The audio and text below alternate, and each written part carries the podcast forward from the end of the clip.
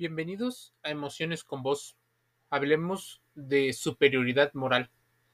Como si se tratara de un lujo silencioso.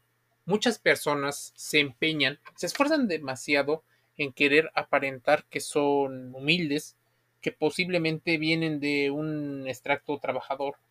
Tal vez como una idea de otorgar una plusvalía a su trabajo o de justificar algunas de las características estructurales que les han beneficiado. Emocionalmente pudiera ser un engaño. Los engaños no se sienten muy bien y no son bien aceptados. Porque si hubiera la forma o si existiera la forma de demostrar que la historia está contada en un relato diferente, pues por supuesto sentirías muchas sensaciones hasta de enojo. Pero la superioridad moral o intelectual podría dañar las relaciones de las personas. La superioridad se refiere a la creencia que tiene una persona o esa persona sobre los valores éticos, morales, intelectuales, que se consideran superiores. Esta creencia puede llevar actitudes y acciones de discriminación, de justificación de la opresión, porque no se está percibiendo la multifactorialidad que tiene el que se encuentren en cierta posición. Esto dificulta en muchas ocasiones la posibilidad de trabajar en equipo. Algunas personas que sienten esta superioridad moral llegan a tener relaciones jerárquicas bastante opresivas, eh, asimétricas, y se convierten muchas veces en líderes explotadores.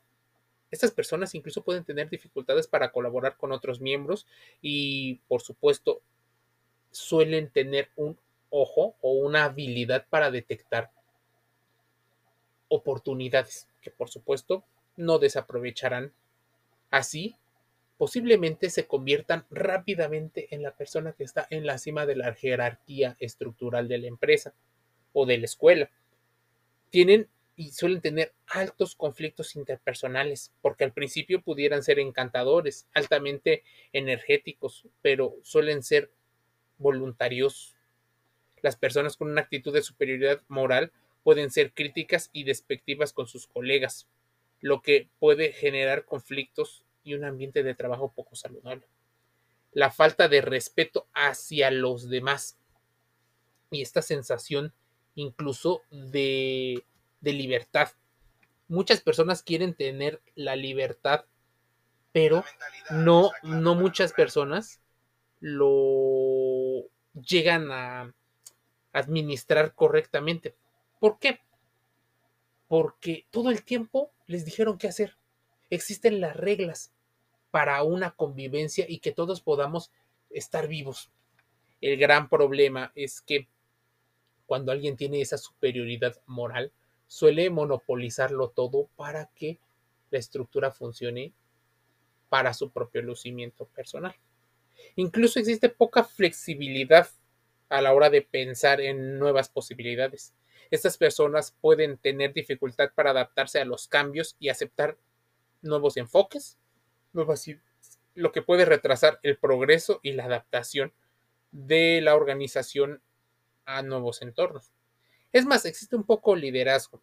Estas personas pueden ser poco eficaces como líderes, ya que pueden tener serias dificultades y problemas para motivar a otras personas.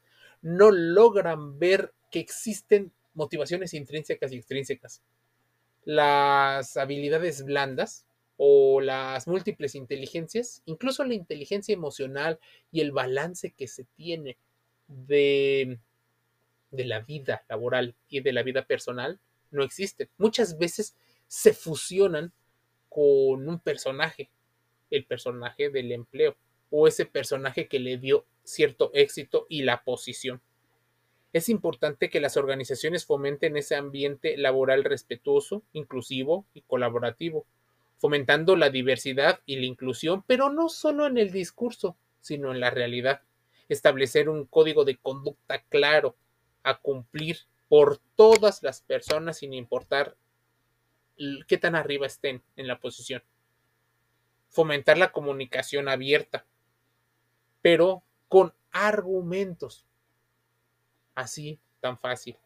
Evaluar el desempeño, auditarlos, no caer en problemas de mm, nepotismo.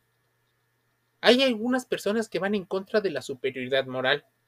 Algunos incluso proponen un pacto para dejar de prestar atención a quienes están todo el día extendiendo certificados de pureza ideológica, de falta, falsa autenticidad e incluso de una idea como de mérito hacia su esfuerzo, pero no hacia el esfuerzo de los demás. Si la solución a los problemas colectivos que afrontáramos fuera tan evidente como aseguran unos y otros, posiblemente no habría tanta torpeza ni malas intenciones de muchas personas. Es uno de los grandes vicios políticos de la sociedad. La gente que siente que puede hacerlo. De hecho, se instala en el entorno un sentimiento de esa superioridad moral entre muchas personas que tienen el liderazgo. Con respecto no solo al público en general, sino a sus adversarios. Se trata de un vicio de pensamiento que, por ejemplo, en política tiene consecuencias devastadoras por la negatividad al reducir a individuos concretos en caricaturas estereotipadas, lo que permite que no se sientan amenazados, que mantengan su ego a salvo, que mantengan incluso su falsa apariencia. La superioridad moral es no bueno, no solo es un adjetivo calificativo, es un fenómeno conocido en ciencias sociales, tipificado en inglés como self righteous moralist. Por ejemplo, el profesor de teoría política de la Universidad Hebrea de Jerusalén, Dan Abom, lo define como una sensación particular de uno mismo que transforma a personas potencialmente sensibles y sensatas en defensores insensibles y dogmáticos de la justicia, autoproclamados, por así decirlo. Es más, es un poder reactivo en el juego democrático.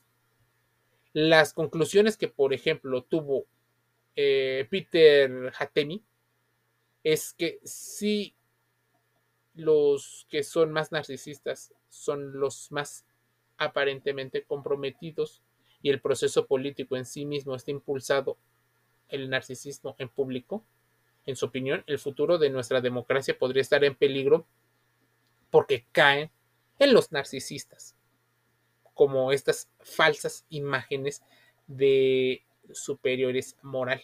Es decir, el fenómeno de superioridad moral no es exclusivo de los actuales gobernantes del lugar donde te encuentres. Una de las primeras acciones de gobierno, tan solo en unos días, es intentar cumplir con lo que han prometido. Con decretos y con situaciones cambian la estructura, pero la van poniendo también, permitiendo una salida de emergencia para cuando se equivoquen. Primero, considerar que no los debes de juzgar, pues se consideran humanos, que debes de tener una segunda oportunidad, que debes de tener un perdón y aceptar ese perdón, incluso que debes de tener tú, tal vez como víctima, la capacidad de ser resiliente por encima de su propia eh, responsabilidad. Ahora bien, la superioridad moral no es solo un asunto exclusivo de ciertos países como he señalado con anterioridad, el resultado es que muchas eh, personas se convierten, por ejemplo, en la democracia en personas indecisas, dado que están hartos de las mentiras que la superioridad moral cree. Por eso, la sociedad ha intentado eliminar este tipo de situaciones como un peligro. Y es más, tristemente se ha visto al deshonesto pero que sabe comunicar, que sabe vender. Llámale neurociencias, llámale aspectos emocionales, llámale sesgos cognitivos, pero sabe comunicar lo que el público quiere. Y a partir de esta situación, el peligro de la superioridad moral es que se ve como una persona que o puede ser alguien soberbio o puede ser alguien que es una persona incapaz, pero con disfraz de capacidad. Bastante agua sucia han corrido en los últimos días. La superioridad moral es una tendencia que ha existido siempre. El objetivo sobre el cual se siente superior es un segmento frente al otro. Es el que ha cambiado las religiones, la percepción de la raza, la percepción de las nacionalidades. Por ejemplo, según eh, Michael Sandel, esta situación ocurre, por ejemplo, también en Estados Unidos, el, el país en el que se cree que todo es bueno. Se polarizan muchas veces estos discursos entre el bruto e ignorante y se apoya al candidato aparentemente distinto. Es también una discriminación disfrazada y esa agresión sutil o esta violencia disfrazada de lujo silencioso. Es una especie de, de agresión pasivo-agresiva que genera resentimientos, enfrentamientos, impide crear puentes y comunicación y lo peor, alimenta muchas veces las guerras y guerrillas que ocurren. ¿Por qué?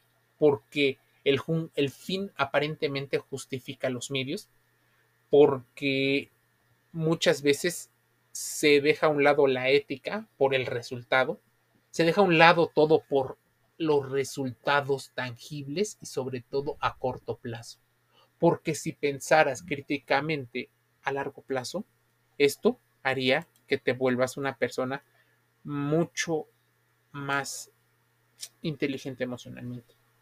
Existen muchas personas que mantienen los mitos y que generan otros mitos. Por ejemplo, te hemos hablado en emociones con vos del mito del self-made el hombre creado a sí mismo, el mito de la persona trabajadora que por sí mismo logró.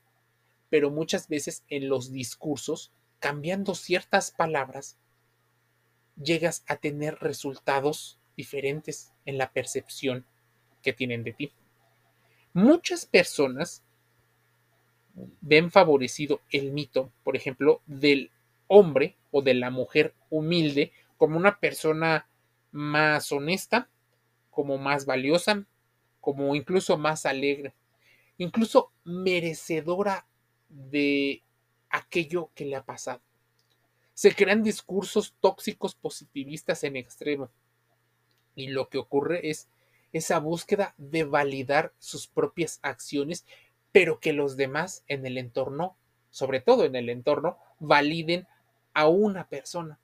Tal vez hay un hueco emocional tan grande que una persona necesita de la validación de muchas personas para seguir con su discurso. Las emociones son un campo tremendo y ya te lo pongo en una en un esquema. Imagínate dos círculos que se encuentran justo en sus respectivas mitades. Una especie de compaginar o de fusión entre ellos. Ahí es donde están los famosos límites. Los límites se vuelven algo difusos porque la gente no logra distinguir muy bien dónde pudiera estar una acción y la otra. Se crea confusión y es por eso que las polarizaciones dejan a mucho público con la idea de certidumbre porque hay una claridad en las situaciones. Pero la mayoría de las acciones que hacemos en sociedad y sobre todo hablando de la moral, gira en torno justo a estas decisiones intermedias, porque no sabemos muy bien cuáles fueron las circunstancias o todas las circunstancias que rodean a una persona. Por eso la certidumbre, por eso la seguridad, por eso buscar a las personas que consideramos más valiosas y que nos pueden apoyar. Porque a final de cuentas hay un miedo tremendo a sobrevivir o a no sobrevivir. Queremos estar con la idea de tener el control de nuestras propias acciones, aunque no lo tengamos realmente del todo. Queremos tener certeza de muchas situaciones y utilizamos muchas veces relaciones utilitarias. Utilizamos a las personas de acuerdo a nuestras conveniencias y utilizamos refuerzos intermitentes, refuerzos positivos para obtener eso y muchas veces sin darnos cuenta, de manera inconsciente que estamos manipulando a los demás pero ¿sabes cuál es la peor manipulación y engaño que puedes llegar a tener? La manipulación que te haces a ti mismo.